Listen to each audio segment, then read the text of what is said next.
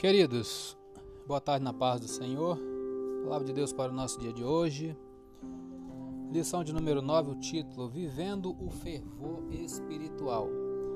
Textuário Efésios 5,18 diz: E não vos embriagueis com vinho em que há contenda, mas enchei-vos do Espírito. Verdade prática Ser cheio do Espírito pode se referir tanto ao batismo no Espírito Santo, como também à vida plena no Espírito. Leitura diária de hoje, sexta-feira, dia 26 de fevereiro de 2021, por sinal meu aniversário. É, Gálatas 5, 16 a 18 vai nos falar: viver o fervor espiritual é o mesmo que andar no Espírito.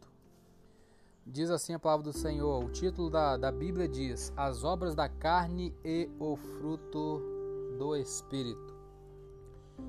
Digo, porém, andai em espírito e não cumprireis a concupiscência da carne, porque a carne cobiça contra o espírito e o espírito contra a carne, e estes opõem-se um ao outro, para que não façais o que quereis.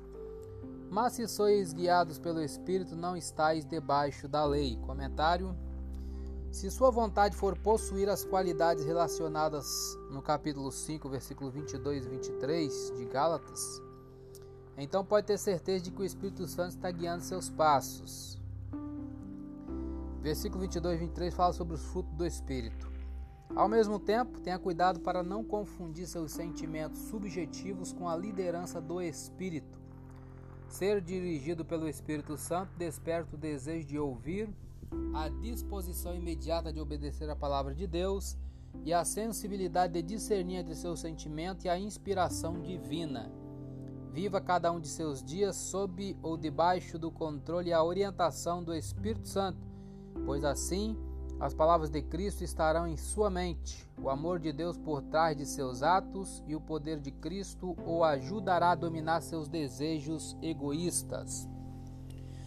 Paulo descreve as duas forças antagônicas que estão lutando dentro de nós, que é o Espírito Santo e a nossa natureza pecaminosa, os iníquos desejos ou inclinações gerados pelo nosso corpo Paulo não está dizendo que essas forças são iguais, pois o Espírito Santo é infinitamente mais poderoso. Porém, contando apenas com nossa própria sabedoria, faremos escolhas erradas.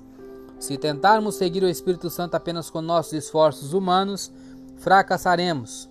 O único caminho para nos libertarmos de nosso desejo pecaminoso é por intermédio do poder recebido do Espírito Santo.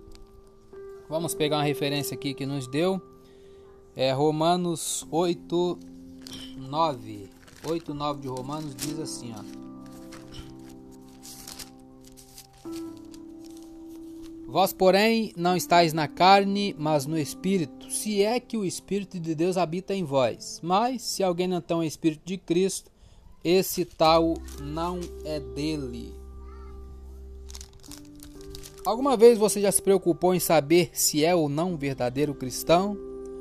Qualquer pessoa em quem o Espírito de Deus habita é um cristão. Aqueles que sinceramente confiam em Cristo como Salvador e Senhor são cristãos. O Espírito Santo vive em cada crente em Jesus. Podemos estar certos de que temos o Espírito porque Jesus prometeu enviá-lo. Por crer que Jesus é o Filho de Deus e que a vida eterna vem através dele, você começará a agir como Cristo ordena encontrará resposta em suas orações para resolver seus problemas diários, será capacitado para servir a Deus e fazer a vontade dele, e fará parte do plano divino de edificação de sua igreja. Eu sou Elias Rodrigues, essa foi mais uma leitura diária de hoje. Compartilhe essa mensagem com seu grupo de amigos e que Deus nos abençoe. Amém.